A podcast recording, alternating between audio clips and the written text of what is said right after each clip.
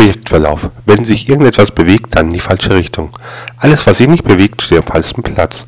Sinnlose Dinge entziehen sich grundsätzlich im Zugriff. Das Einzige, was sich beschleunigt, ist nur das Auftreten von Problemen und Systemabstürzen.